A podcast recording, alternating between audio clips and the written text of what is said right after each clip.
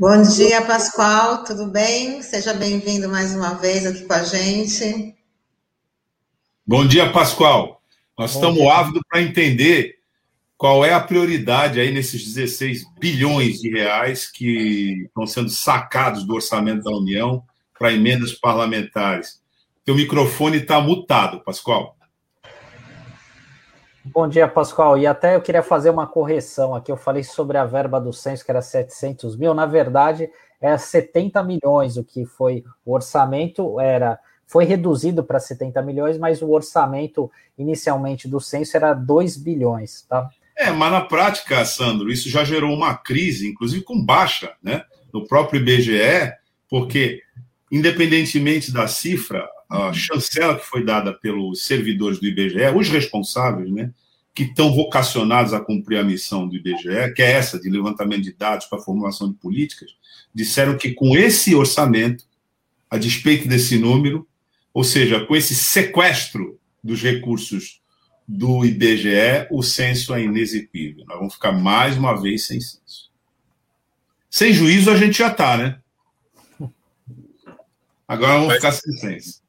Faz tempo que a gente está sem juízo, né? Eu não dei bom dia para os ouvintes da Rádio Brasil Atual Litoral, estava com o microfone fechado. É, então, bom dia a todos. Olha, é, Douglas, o problema é o seguinte: além da, desses recursos para o Centrão serem o que, o que sempre foi, e o Bolsonaro dizia que ia ser diferente, né? É, tem um, seguinte significado, né? É, ele não justifica você ficar com o país quatro meses sem orçamento. Dizer, qualquer empresa média, né?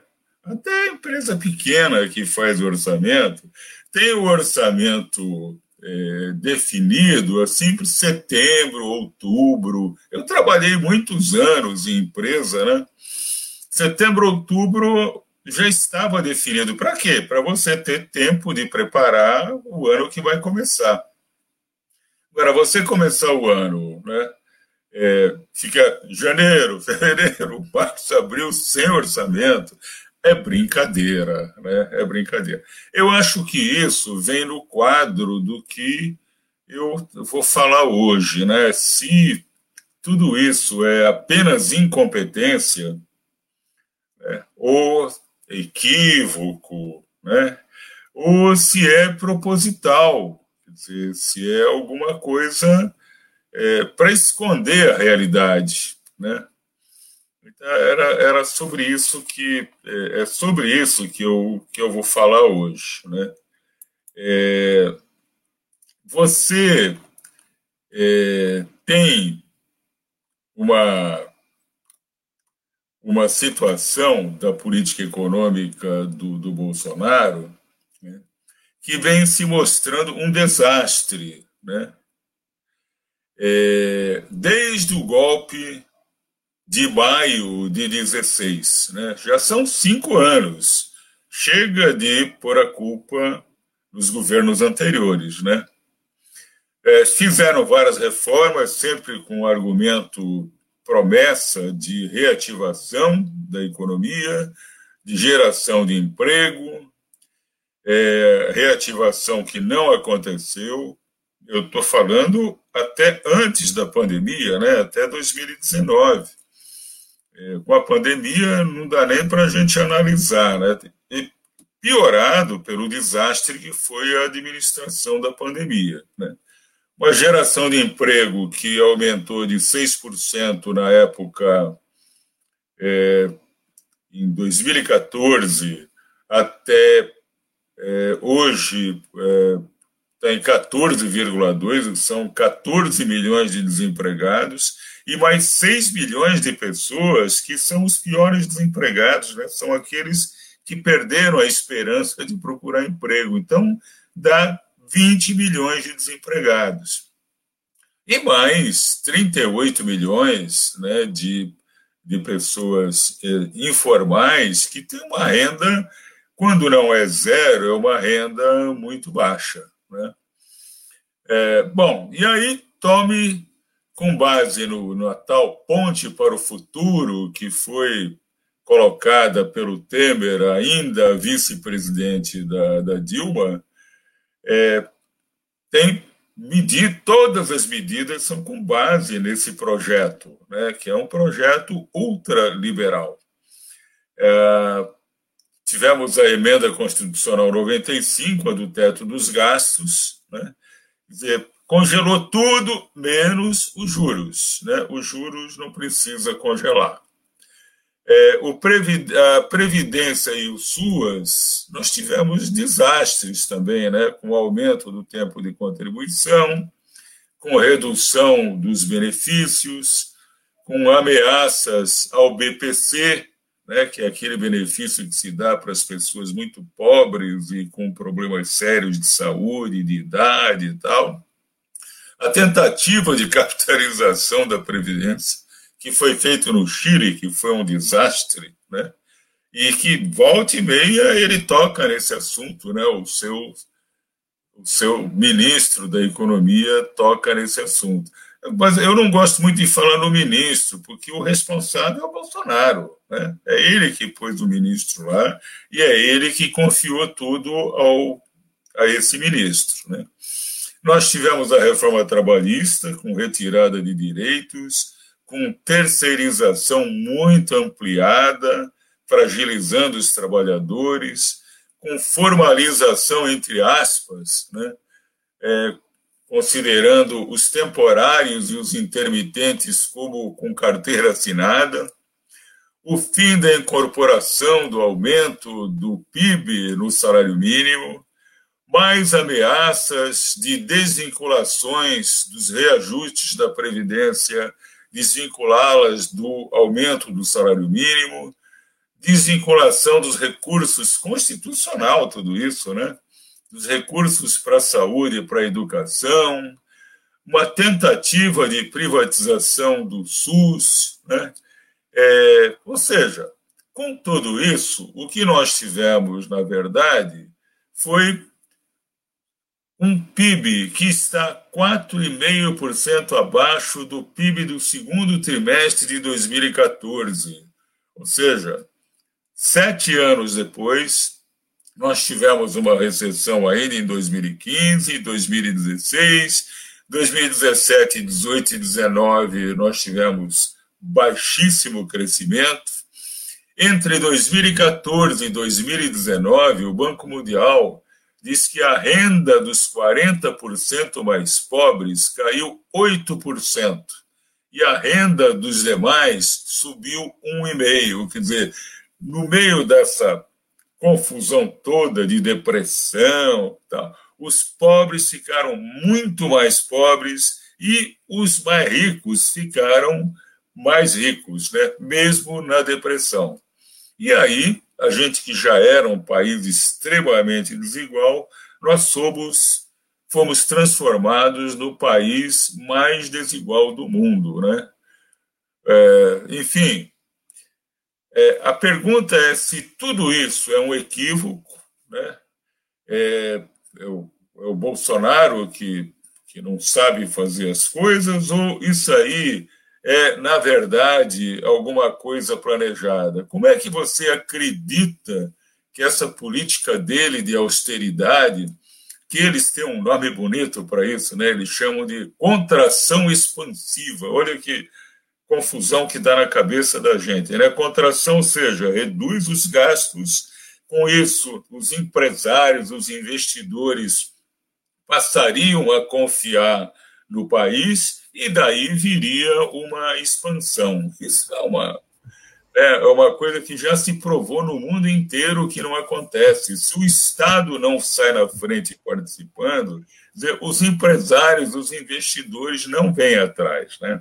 Pascoal, é, na, na, semana passada a gente recebeu aqui o Euler Diniz e ele fez uma fala muito interessante do Paulo Guedes, dizendo que ele é o maior ilusionista desse governo, né? É o que a gente chama, está acostumado a falar, do engenheiro de obra pronta, né? Porque ele é um cara limitado intelectualmente, né, do ponto de vista, não tem artigos da área de economia, enfim, foi colocado, foi alçado ao cargo de ministério do, de ministro da economia, é uma super, um super ministério, né, que englobou planejamento, enfim, outras áreas, e ele prometeu muita coisa e não está entregando nada, né, enfim, e, e ainda assim ele cons consegue manter essa credibilidade aí, enfim, prometeu muita coisa. Uma das coisas que eu me recordo que a imprensa deu muito destaque é que no primeiro ano de governo ele ia zerar o déficit. A gente está entregando o orçamento desse ano com um déficit de quase 170 bilhões, ou seja, mais uma cortina de fumaça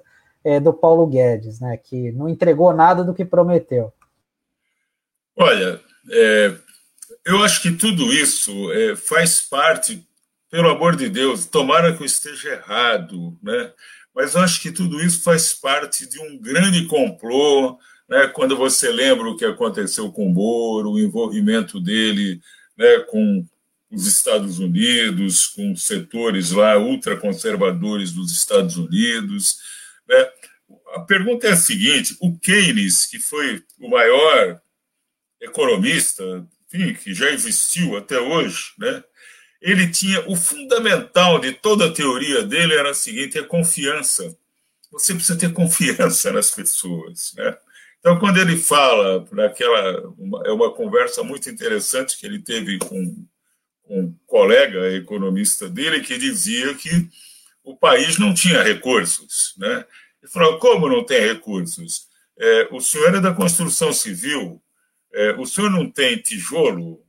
Tenho. O senhor não tem é, argamassa? Tenho. O senhor não tem aço? Tenho. O senhor não tem pedreiros? Tenho. O senhor não tem arquitetos, engenheiros? Tenho. Então, o que, é que falta? Ou seja, falta confiança entre as pessoas para voltar a funcionar. E daí que vem a teoria, né, que eu acho absolutamente correta, de que você precisa colocar dinheiro para fazer tudo isso se juntar e fazer funcionar. Agora, é, é incrível né, que um ministro da Economia não conheça isso, quando hoje a gente tem trabalhos abundantes no mundo inteiro, economistas prêmio Nobel de Economia, né, que trabalham nesse sentido. E é o que a gente vê que está sendo feito. O que, que o Biden está fazendo nos Estados Unidos? Está colocando 2,2 trilhões de dólares.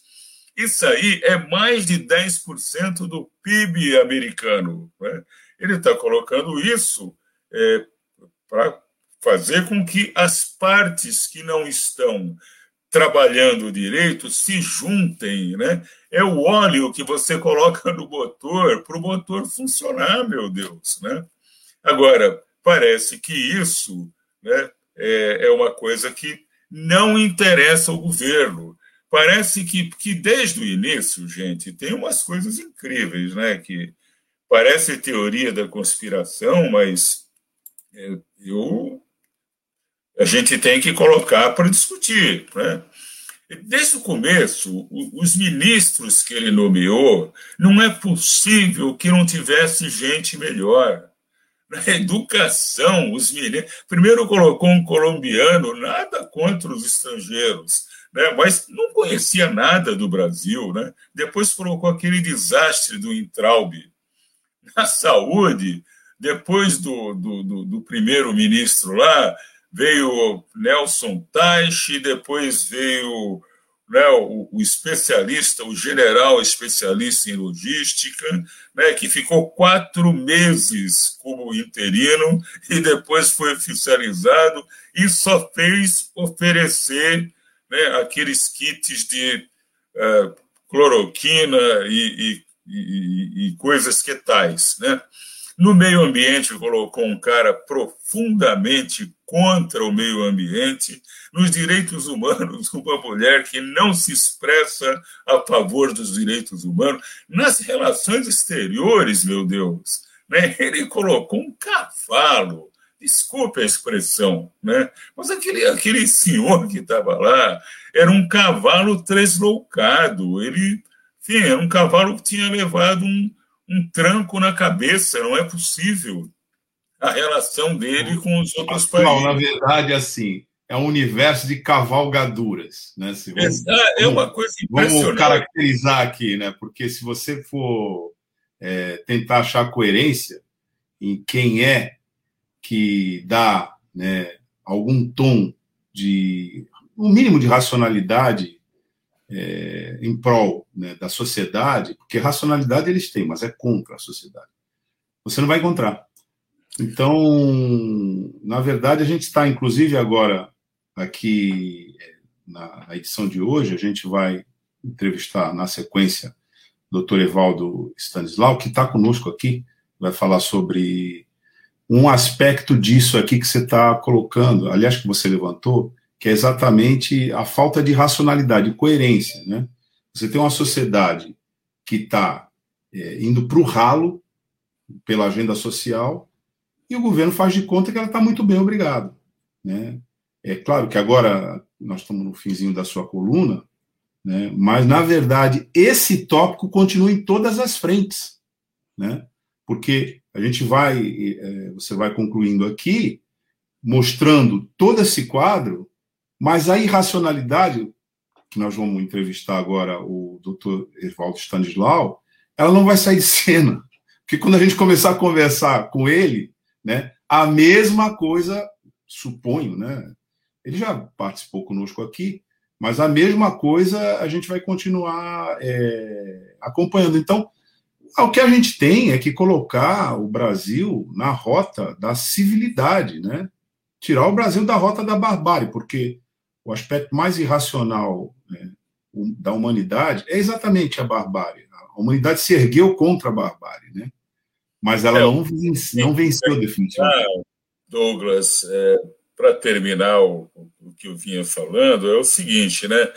É, o Evaldo vai falar da condução da pandemia, é, o relacionamento com a imprensa que vocês levantaram aí, que nós caímos no ranking mundial, é, o Brasil sem orçamento, o desmonte do IBGE, ou seja, um Brasil sem dados. Né? Qual é o investidor que vai colocar dinheiro aqui?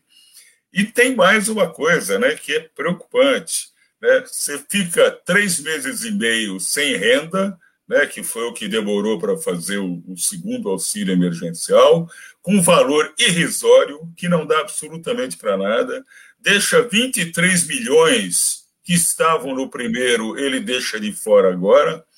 E é, é impossível que você. Ah, e tem mais, né? Uma coisa que estou me lembrando agora. Ele armou seus eleitores e o próprio Bolsonaro fala em convulsão social, né? Então, eu acho que a gente tem que prestar atenção em tudo isso, porque e perguntar se a política econômica é só um equívoco, né, ou se tem alguma coisa a mais, né? Se tem alguma coisa de provocar, né? Um, né? um é, alguma coisa que a gente não quer e não vai aceitar, né? Mas é, parece que é por aí que as coisas estão indo, né? Ok. Na terça-feira que vem, né? Esse capítulo, né? Que se encerra hoje vai ser sucedido por outro, porque o enredo é o mesmo e a gente vai entendendo a economia sem complicação e o, a catástrofe né, que hoje significa pelas intervenções, participações do nosso querido Pascoal Vaz. Pascoal, obrigado. Até terça-feira que vem, quando a gente continua conversando com você. Obrigada, Pascoal. Boa e semana. Da Rádio Brasil Atual Litoral. E eu vou ficar ouvindo aqui o doutor Evaldo que é sempre muito bom ouvir o que ele fala. Infelizmente, o tema é triste, né? Mas é muito bom porque ele esclarece a gente, né? Um abração para vocês. É isso tchau, aí. Tchau.